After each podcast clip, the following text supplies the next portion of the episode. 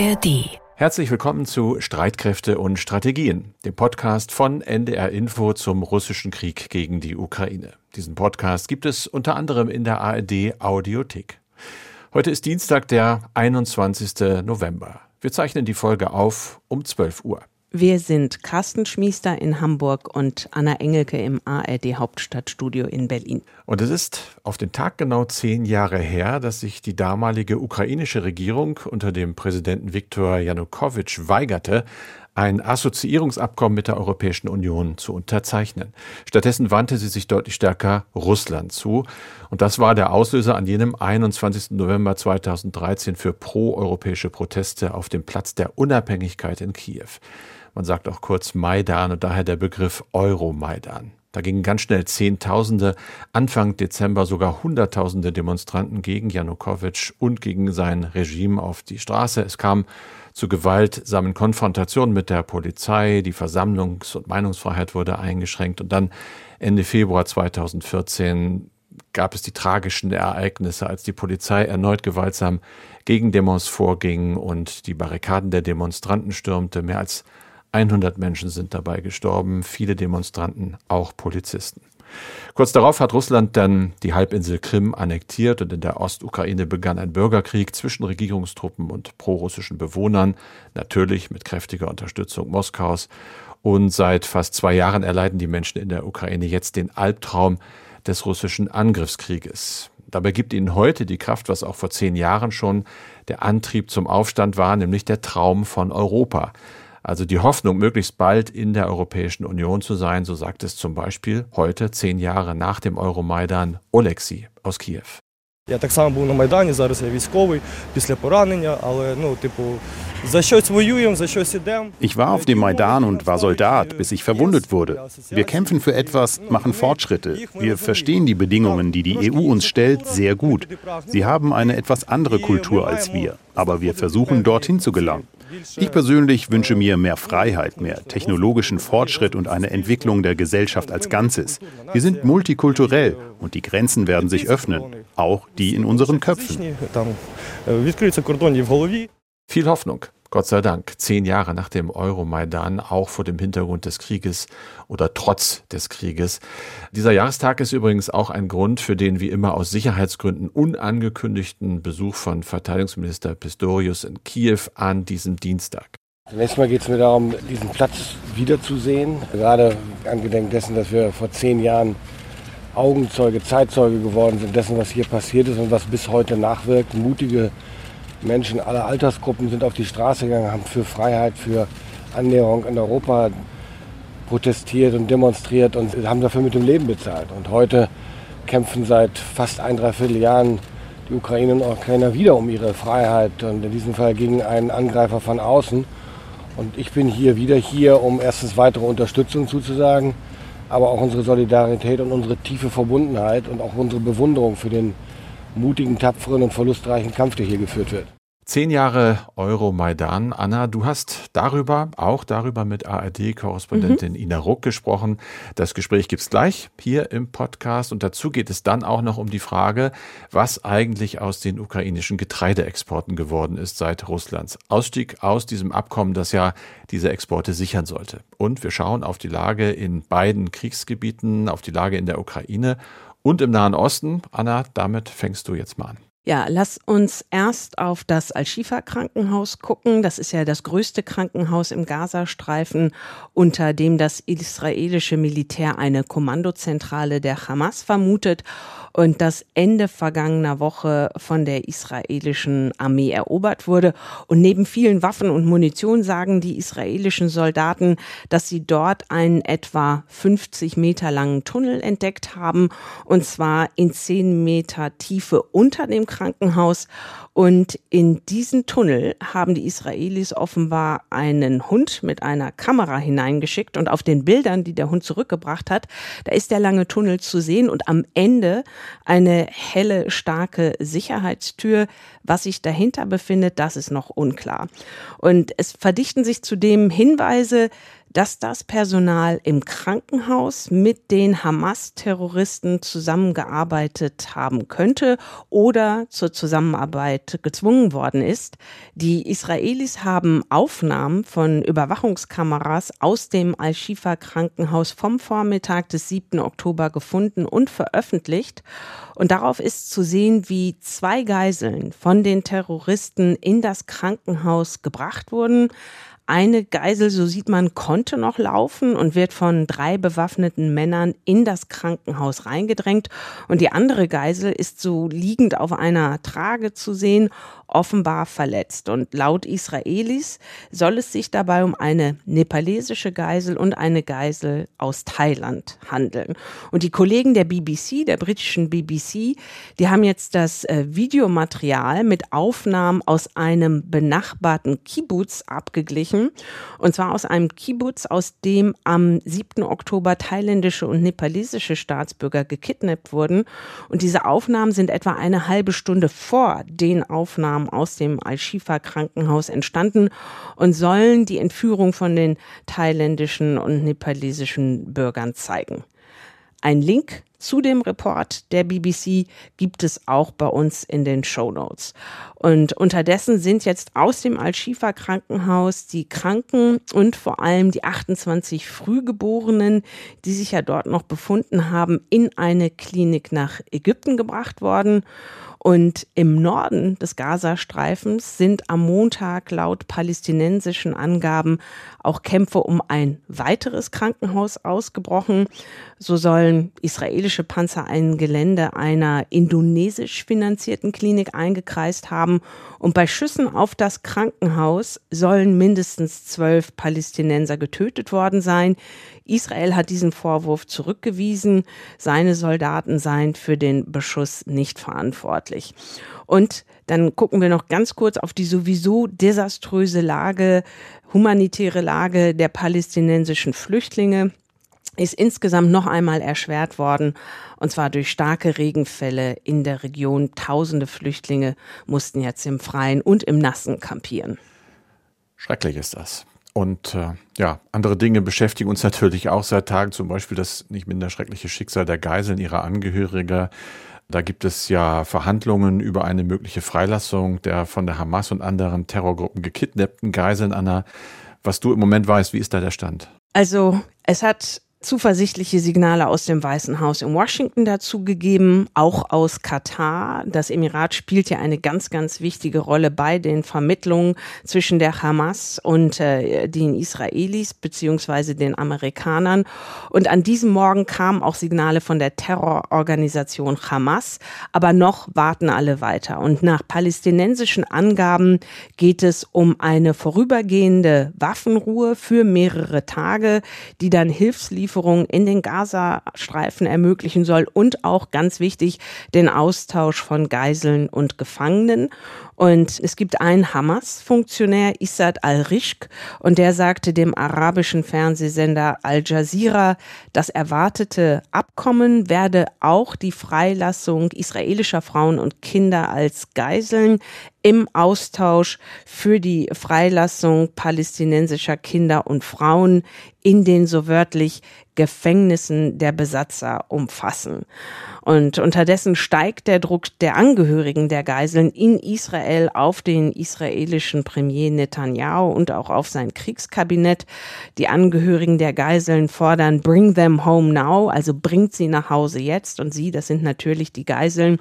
Und die Angehörigen wollen, dass die Freilassung ihrer Liebsten eine höhere Priorität hat als das Ziel der israelischen Armee, die Terrororganisation Hamas zu zerschlagen.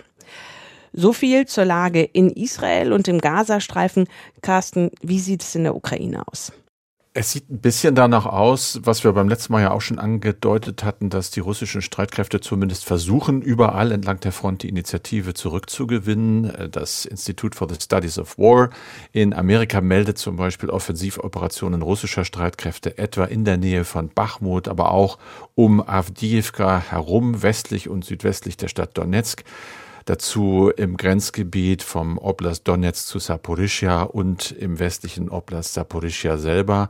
Dann diese Meldung, sie rückten in einigen Gebieten geringfügig vor. Wir hören aus äh, Avdiivka, dass dort wiederum auch ukrainische Truppen geringfügig Stellungen zurückerobert haben sollen. Also im Prinzip der bekannte Status, da wird viel gekämpft, es wird auch weiter viel gestorben natürlich, aber es passiert an der Frontlinie selber wohl offenbar sehr, sehr wenig. Und das scheint auch zu gelten für das linke Ufer des Dnipro. Da haben wir in der Vergangenheit jetzt öfter gemeldet, dass es ukrainischen Streitkräften gelungen sein soll, dort Brückenköpfe zu etablieren, die auch zu halten und in gewissem Weise auszubauen. Jetzt gibt es Berichte des Moskauer Verteidigungsministeriums, die man genauso wenig prüfen kann, die aber sagen, dass Marineinfanteristen der Russen offenbar mit Erfolg es geschafft haben, diesen Vorstoß der Ukraine dort zu stoppen. Der war ja viel beachtet worden, weil man gedacht hat, wenn das gelingen könnte, dass die Ukraine dazu befähigen, eine sogenannte eine zweite Front praktisch oder eine weitere größere Brückenoperation dort zu starten, die wiederum Infrastruktur der Russen abschneiden könnte. Aber soweit ist es im Moment offenbar noch nicht. Mhm. Und gibt es weitere Entwicklungen, die jetzt nicht direkt mit militärischer Kriegsführung zu tun haben? Ja, das fiel mir jetzt auf, deshalb erzähle ich das auch mal kurz. Es geht dabei um hybride Kriegsführung, um hybride Taktiken und da gibt es ganz aktuell den Vorwurf an die Adresse Moskaus, dass äh, diese hybride Kriegsführung gerade gegen ein neues NATO-Mitglied angewandt werde, nämlich Finnland, und zwar indem Moskau versuche, wie es heißt, künstlich eine Flüchtlingskrise an der langen finnischen Grenze herbeizuführen. Die Rede ist von mehr als 500 Asylbewerbern aus dem Jemen, Somalia, Syrien, Irak zum Beispiel, die in den letzten zwei Wochen über Russland nach Finnland gekommen sind. Helsinki hat reagiert, hat die Hälfte der Grenzübergänge geschlossen und beschuldigt jetzt Moskau ganz bewusst, äh, Migranten nach Finnland zu schleusen. Der Kreml bestreitet das. Was ein bisschen dieses Bestreiten unglaubwürdig erscheinen lässt, ist die Aussage eines hohen Mitarbeiters des finnischen Grenzschutzes. Der hat gesagt, dass nach ihren Erkenntnissen nicht alle dieser Ankommenden eigentlich nach Finnland wollten. Sie seien gezwungen worden, dort Asyl zu beantragen, einfach indem die russischen Behörden hinter ihnen die russischen Grenztore geschlossen hätten.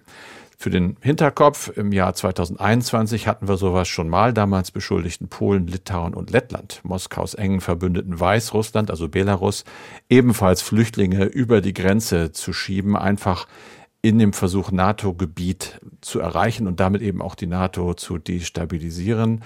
Das hat Russland damals schon bestritten und tut es auch heute noch. Kurz noch zum Schluss. Es gibt äh, einen Besuchsreigen mal wieder von Verteidigungsministern. Wir haben anfangs geredet. Pistorius, also unser Minister, ist an diesem Dienstag nach Kiew gekommen, hat weitere Militärhilfen angekündigt, ohne da konkret zu werden. Da gibt es ja die Summe von zusätzlichen Milliarden, vier Milliarden, glaube ich.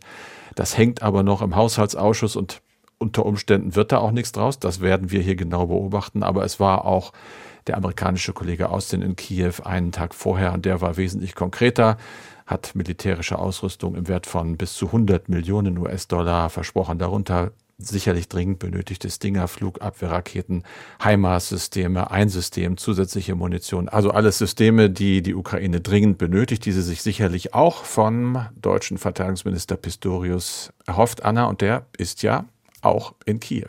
Genau, und wir haben ja zu Beginn der Folge gehört, was Pistorius gesagt hat auf dem Maidan. Er hat an die Opfer der Proteste erinnert. Die Proteste, die auf den Tag genau vor zehn Jahren auf dem Maidan begonnen haben. Und darüber habe ich auch mit Ina Ruck gesprochen, unserer Chefin des ARD-Studios in Moskau.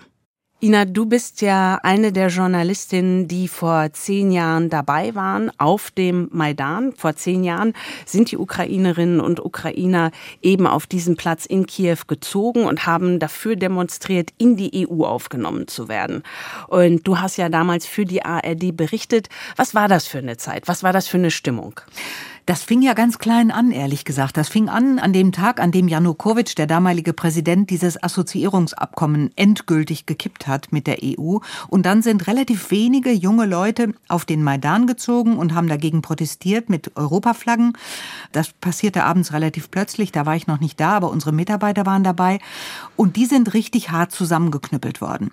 Janukowitsch hat da sofort die Spezialeinheiten geschickt, also wirklich mit Kanonen auf Spatzen.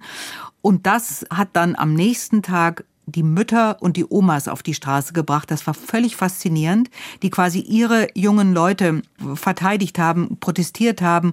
Und das wurden dann immer mehr. Plötzlich kamen die Leute. Zuerst ging es um den Schutz dieser jungen Menschen, dann ging es sofort aber auch um Europa, um Westkurs.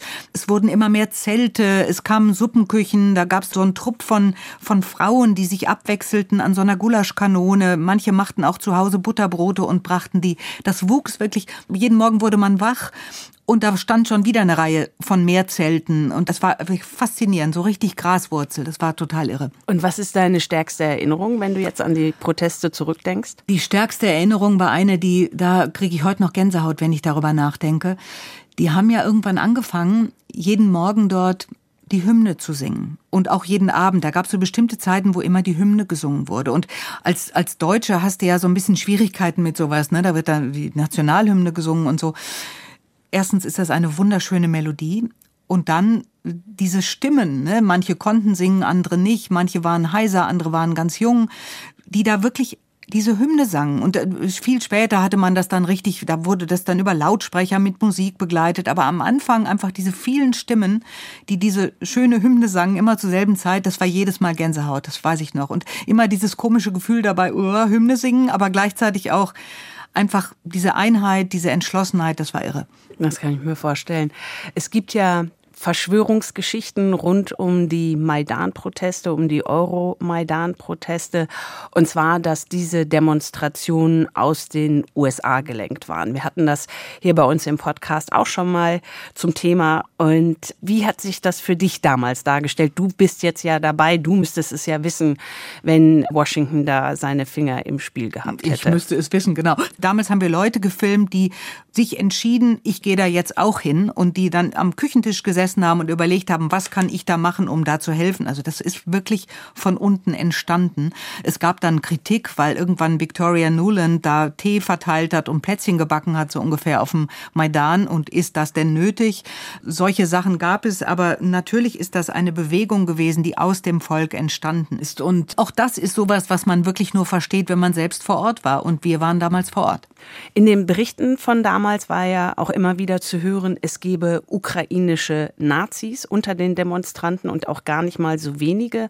Was weißt du darüber?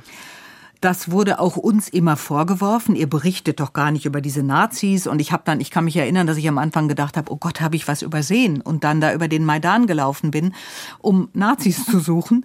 Es war dann aber nicht zu Beginn, aber später tatsächlich so, dass dann auch, es kam dann so eine Partei aus dem Westen der Ukraine, die tatsächlich eher so sehr weit rechts stand, nationalistische Partei, die dann da mitmachte. Aber die waren A, nicht die Mehrheit, sondern eine Gruppierung unter vielen und die haben da überhaupt nicht eine führende Rolle gespielt. Das gab ja später immer auch die Diskussionen, ist das jetzt ein Staat, der von Rechtsradikalen regiert wird? Diese Parteien haben es nie in die Rada geschafft, ins ukrainische Parlament und sind immer wieder in den Wahlen gescheitert. Es gab mal eine kurze Zeit, glaube ich, wo eine im Parlament war, aber die wirklich minimale Stimmen bekommen. Die haben keine wirkliche Rolle gespielt.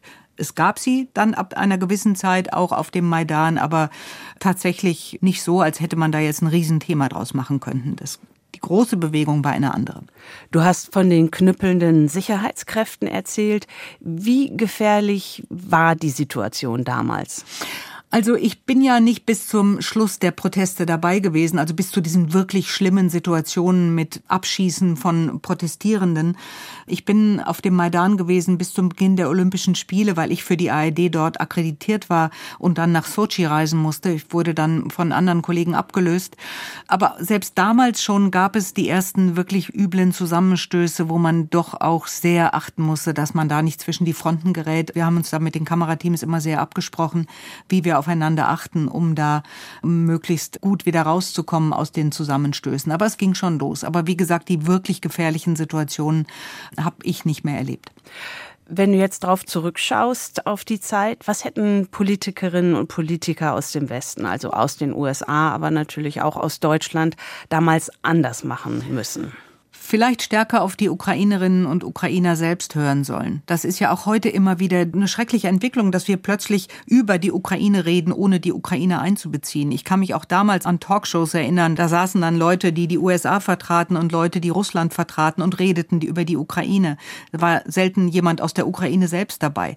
Auf die Ukrainer hören, hören, was sie eigentlich wollen, wo sie hinwollen. Das ist, glaube ich, das, was viel zu spät eingesetzt hat. Wenn du heute auf die zehn Jahre schaust, die jetzt seit den hoffnungsfrohen Maidan-Protesten, was sie ja am Anfang in jedem Fall waren, die jetzt seit diesen hoffnungsfrohen Maidan-Protesten vergangen sind, was denkst du heute? Mm, also ich bin sicher, dass ich damals nicht damit gerechnet habe, dass sich aus dieser Situation ein richtiger Krieg entwickelt, der so viele Menschenleben fordert. Das ging ja 2014 schon los mit dem Donbass-Krieg, bei dem ja auch Tausende umkamen. In Kiew sah man immer die langen Plakatwände mit den Porträts der Getöteten und seit 2022 haben wir den großen Krieg, den Angriff auf die komplette Ukraine. Nie hätte ich das für möglich gehalten. Ich hätte aber auch nicht für möglich gehalten, wie der Durchhaltewillen der Ukrainer ist, wie ernst sie es meinen mit ihrem Wunsch nach Freiheit, nach Eigenständigkeit. Das ist einfach nur zu bewundern. Seit diesem Jahr haben die Ukrainer die Hoffnung, tatsächlich in die EU aufgenommen zu werden. Das waren ja damals auch diese sogenannten Euro-Maidan-Proteste. Hättest du dir das damals vorstellen können? Auch nicht, dass es tatsächlich so schnell möglich ist und es wird ja noch eine Zeit lang dauern, aber das hätte ich nicht für möglich gehalten. Ich glaube, dass auch man das in Moskau nicht für möglich gehalten hat. Und es ist ähnlich wie die NATO-Erweiterung um Schweden und Finnland sicherlich ein gegenteiliger Effekt von dem, was Russland ursprünglich mal bezweckt hat mit seinen Aktionen. Ina, vielen Dank. Danke, dass du dir die Zeit genommen hast für uns. Gerne. In unseren Show Notes übrigens noch ein Link zu einem Artikel unserer ARD-Korrespondentin in Kiew, Rebecca Barth, zum 10. Jahrestag der Maidan-Revolution nachzulesen auf tagesschau.de. Und damit kommen wir zum heutigen Schwerpunkt. Es geht um die Ukraine, die ja zu den weltgrößten Exporteuren von Getreide unter anderem gehört, Weizen, Mais, aber auch Sonnenblumenöl. Und das meiste davon wurde eigentlich bis zu Kriegsbeginn mit dem Schiff über das Schwarze Meer transportiert. Weil das so ist, weil diese Infrastrukturen so sind, stand die Ukraine nach dem Angriff Russlands entsprechend stark unter Druck. Es gab den sogenannten Getreidedeal beider Länder. Der hat Sicherheit geschafft, was den Transport, den Export äh, angeht, bis Russland dieses Abkommen am 17. Juli dieses Jahres aufgekündigt hat. Und wir schauen heute mal, wie sich die Lage seitdem entwickelt hat, welche Perspektiven es jetzt gibt und welche Auswirkungen der Krieg überhaupt auf die Landwirtschaft in der Ukraine hat. Julia Weigelt hat sich da schlau gemacht. Julia, bevor wir einsteigen, fass doch bitte erstmal zusammen, was waren denn eigentlich die Eckpunkte dieses Getreidedeals? Ja, die Vereinbarung trat letztes Jahr am 22. Juli in Kraft, also lief jetzt fast zwölf Monate. Und vereinbart wurde da ein sicherer Transportkorridor, der war fast 600 Kilometer lang, ging also von drei ukrainischen Schwarzmeerhäfen bis in die Türkei. Dort gab es dann so ein Koordinierungszentrum in Istanbul. Da waren auch Vertreterinnen und Vertreter der Türkei und der UN dabei. Und die haben eben dann passierende Handelsschiffe durchsucht, damit da eben auch keine Waffen transportiert werden können. Ja, bis Mitte Juli dieses Jahres dann eben Russland aus dem Deal ausgetreten ist. Womit hat Moskau diesen Austritt begründet? Also Russland wollte als Gegenleistung bei diesem Deal ja Lockerungen bei Sanktionen haben. Und davon ist zum Beispiel die staatliche Landwirtschaftsbank betroffen. Deswegen hat Russland Probleme, eigenes Getreide und auch Düngemittel zu verkaufen. Und die EU hatte halt vorgeschlagen, eine neue Bank zu gründen. Das sei aber laut Russland nicht umsetzbar gewesen. Ja, deswegen der Austritt aus dem Deal. Und seit diesem Ausstieg sieht halt Russland alle Schiffe auf dem Weg in ukrainische Häfen als, ja, als potenzielle Waffentransporteure mhm. an. Greift jetzt auch verstärkt Hafeninfrastrukturen an am Schwarzen Meer und auch an der Donau. Und auch die Ukraine nimmt jetzt vermehrt eben die russische Schwarzmeerflotte ins Visier. Gucken wir nochmal zurück, als dieser Deal noch galt. Was hat das für die Ukraine bedeutet? Das hat ja äh, funktioniert für die Ukraine, was den Export der landwirtschaftlichen Produkte übers Wasser angeht. Ging das? Ja, ich habe dazu gesprochen mit Stefan von Kramon. Er ist Agrarökonom an der Universität Göttingen. Und er hat sich mal für uns durch eine ganze Menge so Exporttabellen gekämpft. Und er sagt zum Vergleich erstmal, vor dem Krieg hat die Ukraine monatlich vier bis fünf Millionen Tonnen Getreide exportiert. Und als dieser Korridor dann funktionierte und das dann verbunden auch mit der Landroute über die EU, die da auch ein bisschen ausgebaut wurde, da waren wir schon zum Teil in einigen Monaten bei über sechs Millionen Tonnen ähm, an Exporten, Getreide und Ölsaaten insgesamt. Ähm, wobei dieser Korridor eine ganz erhebliche Rolle gespielt hat. Ne? Also vor Ausbruch des Krieges gingen über 95 Prozent der ukrainischen Getreideexporte über den Schwarzmeer. Ähm, das ist bei weitem der effizienteste, schnellste, günstigste Weg, Getreide und andere Agrarprodukte zu exportieren. Er hat es ja schon angesprochen, die Europäische Union hat dann ja wegen des Krieges Exportrouten auf dem Landweg ausgebaut. Hat das was gebracht und du hast dich ja schlau gemacht. Wie sind denn da jetzt im Moment so die Mengenverhältnisse? Da sagt der Agrarexperte, da hat sich schon viel verlagert. Inzwischen machen Straße und Bahn so ein Drittel des Volumens aus und der Seeweg zwei Drittel. Allerdings muss man sagen, wurden im Oktober nur zwei Millionen Tonnen exportiert im Vergleich zu den vier oder fünf vorher. Wenn jetzt also viel Getreide über den Landweg auch ja dann durch Polen, Ungarn oder andere Nachbarländer geht, äh, wie sieht man das da denn? Welche Reaktionen gibt es darauf? Also die Nachbarländer, die sollten ja eigentlich Transitländer sein. Und das Getreide sollte dann zum Beispiel über den Hamburger Hafen verschifft werden. Aber auf dem Weg sind manche Container in diesen osteuropäischen Ländern dann halt doch direkt verkauft worden zu günstigeren Preisen, was dann eben zu Protesten der dortigen Landwirte geführt hat. Und Polen, Rumänien, Ungarn, die Slowakei und Bulgarien, die hatten dann zwischenzeitlich Importstops verhängt für Mais, Raps und Sonnenblumenkerne obwohl das ja eigentlich eine Entscheidung der EU sein müsste. Und äh, die EU-Kommission war dann eben so unter Druck, mhm. dass die im Mai ihrerseits ein vorübergehendes Einfuhrverbot für ukrainisches Getreide verhängt hat. Das ist Mitte September ausgelaufen. Da sind aber allerdings nicht alle zufrieden damit und Polen, Ungarn und die Slowakei haben jetzt wieder so einseitige Stops verhängt. Daraufhin hat die Ukraine Beschwerde vor der Welthandelsorganisation eingelegt. Als ob es nicht schon genug Ärger eigentlich gäbe mit dem ganzen Kram. Ne? ja. ja. also es ist alles nicht so einfach. Mhm. Diese ukrainische Beschwerde vor der WTO, also Welthandelsorganisation, die pausiert zwischenzeitlich, ist äh, nicht ganz zurückgezogen. Hintergrund vielleicht mal dazu. In diesen Nachbarländern waren eben teils Wahlen und dieses Thema Preisverfall einheimischer Produkte wurde dann ziemlich hochgekocht. Und man muss sagen, ja, die Preise sind gesunken, allerdings in dem Maße gesunken wie auch die Weltmarktpreise, sagt von Kramon. Und entscheidend sei eben, dass man irgendwie guckt, dass diese Transitware auch wirklich Transitware bleibt. Aber an diesem Konflikt lässt sich ja ganz gut erkennen, dass diese Aktion Russlands, nämlich den Getreideexport so gut oder ja aus ihrer Sicht so gut, aus ukrainischer Sicht so schlecht es geht zu blockieren, mhm. hat eben auch die Europäische Union in gewisser Weise destabilisiert. Ja, also kann man sicherlich sagen, dass dieser hm. Nebeneffekt Putin sehr gelegen kommt. Jetzt haben wir uns mit den Exportmengen beschäftigt. Lass uns mal auf die Preise noch mal genauer schauen. Du hast es ja eben schon leicht angedeutet. Wie haben die sich verändert? Wenn wir erstmal bei der Ukraine bleiben, es ist ja so, dass der Transport über Straße und Schiene schon teurer ist als per Schiff. Mhm. Und diese Transportkosten müssen natürlich die ukrainischen Bauern dann vom Weltmarkt Preis nochmal abziehen und verkaufen dann Getreide zu niedrigeren Preisen, sagt von Kramon. Preise, die zum Teil unter den Produktionskosten liegen. Und daher ist die Liquidität der Betriebe neben den ganzen anderen Problemen, die sie haben, die kriegsbedingten Schäden und Arbeitskräftemangel und so weiter, ist die Liquidität der Betriebe in wirklich einer ganz schlechten Situation. Die werden auch in den kommenden Jahren deswegen weniger produzieren können. Und wenn wir nochmal einen Blick auf den Weltmarkt werfen, wenn wir jetzt mal beim Weizen bleiben, da war das so 2017, 18, 19, da waren die Preise irgendwo so zwischen 150 und 200 Euro die Tonne, sagt von Kramon.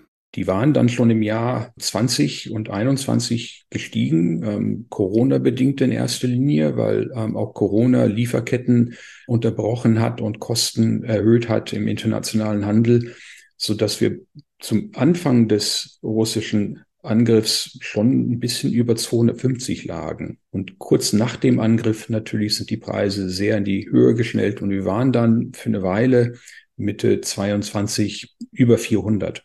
Das heißt von, von 150 bis 200 auf über 400, also mehr als verdoppelt insgesamt innerhalb von ein, zwei Jahren und ein Großteil davon innerhalb von wenigen Wochen. Das war schon natürlich ein ganz erheblicher Schock. Und seitdem sind die Preise runtergekommen. Heute sind wir so ungefähr bei 230 Euro die Tonne. Das Ende des Getreidedeals hatte allerdings relativ wenig Auswirkungen auf diesen Preis, weil die Händler da schon mit gerechnet hätten. Allerdings sind die Preisschwankungen jetzt deutlich höher. Vor fünf, sechs Jahren, da waren so Tagespreisänderungen von fünf oder zehn Euro schon relativ selten. Und heute gibt es so Tagespreisänderungen so von 15 bis 20 Euro die Tonne. Das macht natürlich Kalkulation schwierig, aber es gibt ja noch, Julia, ganz andere Auswirkungen. Gucken wir mal ein bisschen größer auf die Welt. Was haben denn diese ausbleibenden Lieferungen der Ukraine zum Beispiel für das Welternährungsprogramm der Vereinten Nationen für Auswirkungen? Da wurden ja immer sehr große Mengen ukrainischen Getreides genutzt. Also Weizen, den das Welternährungsprogramm verteilt, der stammte vor dem russischen Einmarsch zur Hälfte aus der Ukraine. Und dieses Jahr, also als dieser Getreidekorridor noch funktionierte, da war der Anteil sogar bei 80 Prozent. Und das hat unter anderem was mit Logistik zu tun. Wenn man jetzt mal so auf die Empfängerländer schaut, wie Sudan oder der Jemen oder Afghanistan, die werden natürlich am besten aus der Schwarzmeerregion beliefert, weil ja die Wege am kürzesten sind. Anders als wenn man jetzt Getreide aus Australien anliefern würde, das wäre natürlich deutlich teurer. Und dieses Jahr hatten wir einfach noch mal ein bisschen Glück, also global gesehen, weil es in den wichtigsten Produktionsgebieten eben gute Ernten gab und da konnten die Verluste aus der Ukraine ausgeglichen werden, sagt von Kramon. Ich gucke trotzdem mit Sorge in die Zukunft, weil es ist ja nicht garantiert, dass wir zum Beispiel nächstes Jahr oder übernächstes Jahr überall auf der Welt solide Ernten haben. Und die Ukraine produziert jetzt weit unter Potenzial. Und das wird jetzt voraussichtlich einige Jahre anhalten. Im besten Fall, wenn der Krieg jetzt bald zu Ende wäre und man anfangen würde mit dem Wiederaufbau, es würde trotzdem dauern, bis die Ukraine ihre Produktion wieder aufgebaut hat. Wenn wir jetzt allerdings nächstes Jahr weltweit schlechte Ernten haben würden, dann könnte die Weltmarktlage wieder eng werden. Wir müssen ja davon ausgehen, dass der Krieg in der Ukraine im nächsten Jahr auch noch weiter tobt. Gucken wir mal dahin, welche Rolle spielen denn diese konkreten Kriegshandlungen, die es dort gibt? Also die Gefechte, die Bombardierung, die Verminung von Böden für die Bäuerinnen und Bauern dort. Da gibt es Schätzungen der Kiew School of Economics zusammen mit der Weltbank. Die sagen, die Verluste seit Kriegsbeginn betragen über 30 Milliarden Dollar, weil halt weniger produziert worden ist und das zu niedrigeren Preisen. Dazu kommt dann noch, ja, die nennen das Zerstörung des Kapitalstocks. Also das sind mit hm. gemeint äh, Landmaschinen, Gebäude, Lagerhallen. Da wird der Schaden auf rund 9 Milliarden geschätzt. Und außerdem, das ist schon angesprochen, vermiente, vergiftete Böden. Das sind 2,6 Millionen Hektar Land. Mal zum Vergleich, das ist so viel wie die gesamte Agrarfläche Niedersachsens. Da kommt einem der Gedanke, dass die Ukraine vermutlich nicht ohne Fremdhilfe auch auf diesem Gebiet nicht wieder auf die Beine kommt. Ja. Was muss denn jetzt nach Einschätzung des Agrarexperten die Europäische Union machen, um die Ukraine im landwirtschaftlichen Bereich zu unterstützen? Ja, ich glaube, das ist jetzt deutlich geworden. Ne? Also, dass Landwirtschaft hm. einfach ein Schlüsselsektor der ukrainischen Wirtschaft ist. Und von Kramon sagt dazu, wenn die Ukraine jetzt als unabhängiges Land und wirtschaftlich florierendes Land überleben soll, dann muss die Landwirtschaft da eine wichtige Rolle spielen. Und daher, dass wir sagen, wir wollen die Ukraine wirklich unterstützen gegen diese Aggression aus Russland, dann ist die Unterstützung für die Landwirtschaft ein Teil der gesamten Unterstützung, auch der militärischen Hilfe und der humanitären Hilfe und alles andere mehr, was man da macht. Allerdings nochmal zwei Punkte dazu. Erstens, wenn man da jetzt in größerem Stil investieren würde in solche Transporte auf dem Landweg, und dann aber die Schwarzmeerroute irgendwann wieder sicher schiffbar ist, dann will natürlich kaum jemand den teureren Landweg nutzen. Deswegen sind die Investoren da vorsichtig. Und zweitens, es geht auch um die Frage der EU-Mitgliedschaft. Die Ukraine würde die Agrarfläche der EU nämlich um mehr als ein Viertel vergrößern und würde dann eben auch viele dieser EU-Agrarsubventionen bekommen. Und da sind natürlich die bisherigen Empfängerländer skeptisch, weil die halt Angst haben, weniger zu bekommen. Hm. Bevor wir jetzt nochmal auf die Perspektiven für die nächsten Monate gucken, lass uns mal zurückschauen in die Vergangenheit. Und da stellt sich die Frage, warum ist eigentlich die russische Kontrolle über die ukrainische Getreideproduktion so besonders schmerzhaft für die Ukrainer? Das hat was mit einer Hungersnot unbegreiflichen Ausmaßes zu tun. Das ist der sogenannte Holodomor von 1932-33. Der wurde von den politisch Verantwortlichen der Sowjetunion damals absichtlich herbeigeführt. Die Todeszahlen können nur geschätzt werden. Vier bis fünf Millionen Tote sind da wahrscheinlich. Ja, also diese Entstehungsgeschichte dieser entsetzlichen Hungersnot ist wirklich kaum zu ertragen. Wer trotzdem mehr dazu wissen will, der Geschichtsprofessor Timothy Snyder von der Yale University hat dazu einen sehr guten Podcast gemacht. Den Link dazu finden Sie und ihr in den Show Notes. Und Stefan von Gramont von der Universität Göttingen sagt in dem Zusammenhang, und daher, wenn jetzt äh, Getreidelager angegriffen werden, wenn Landwirte angegriffen werden, das trifft sehr, sehr tief. Und daher ähm, wundere mich auch, was sich Herr Putin wirklich denkt, dass er nicht sich vorstellen konnte, dass wenn er so einen Krieg beginnt, dass das die Länder noch weit auseinandertreibt und dass die Ukrainer erst recht jetzt wissen, dass sie nicht Teil Russlands sein wollen. Kann man gut nachvollziehen. Zum Schluss noch die Frage, Julia, wie geht es denn eigentlich nach dem Ende des Getreidedeals weiter? Russland ist seit Juli ausgetreten. Heißt das, dass jetzt gar keine Schiffe mehr ukrainische Häfen anlaufen? Da gab es doch vor kurzem einen deutschen Frachter, der dort unterwegs war. Du meinst ja den Frachter Josef Schulte. Mhm. Der hat 17 Monate in Odessa festgesteckt und jetzt äh, Mitte August Istanbul erreicht. Also Deutsch stimmt so halb. Das Schiff fährt unter der Flagge Hongkongs, wird aber eben von der Hamburger Reederei Bernhard Schulte Ship Management betreut. Und dieser Frachter hat den sogenannten humanitären Korridor genutzt, den die Ukraine kurz zuvor ausgerufen hat. Der führt entlang der südwestlichen Schwarzmeerküste der Ukraine, dann über rumänische Hoheitsgewässer halt bis weiter in die Türkei und wird auch von weiteren Handelsschiffen genutzt. Ähm, dazu gibt es eine Mitteilung von Alexander Kubrakow, das ist der ukrainische Infrastrukturminister, und der hat Anfang November mitgeteilt, bis dahin hätten 91 Schiffe diesen Korridor genutzt und 3,3 Millionen Tonnen Agrar- und auch Metallprodukte exportiert. Das reicht natürlich nicht an die 4 bis 5 Millionen Tonnen Getreide pro Monat ran, aber ja. es ist ja auch mehr als nichts. Sag mal, dieser Korridor, den hat die Ukraine jetzt einfach so selber festgelegt. Das heißt, die Schiffe laufen dann schon Gefahr, von Russland angegriffen zu werden. Ja, das ist so und das ist auch Anfang November laut ukrainischen Angaben auch äh, passiert. Demnach ist dann eine russische Rakete in ein ziviles Handelsschiff eingeschlagen, kurz vor Odessa.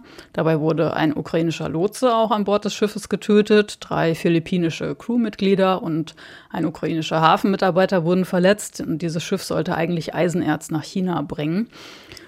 Ja, und der ukrainische Minister Kubrakow hat dazu gesagt, eben, das sei der 21. Angriff auf Hafeninfrastruktur seit Juli, also seit Russland den Deal verlassen hat. Es bleibt also gefährlich, die ganze Lage. Was sagen denn jetzt die internationalen Räder dazu? Wie ist da die Stimmung? Man kann sich ja denken, dass die Versicherungskosten für die Routen total in die Höhe gegangen sind deshalb.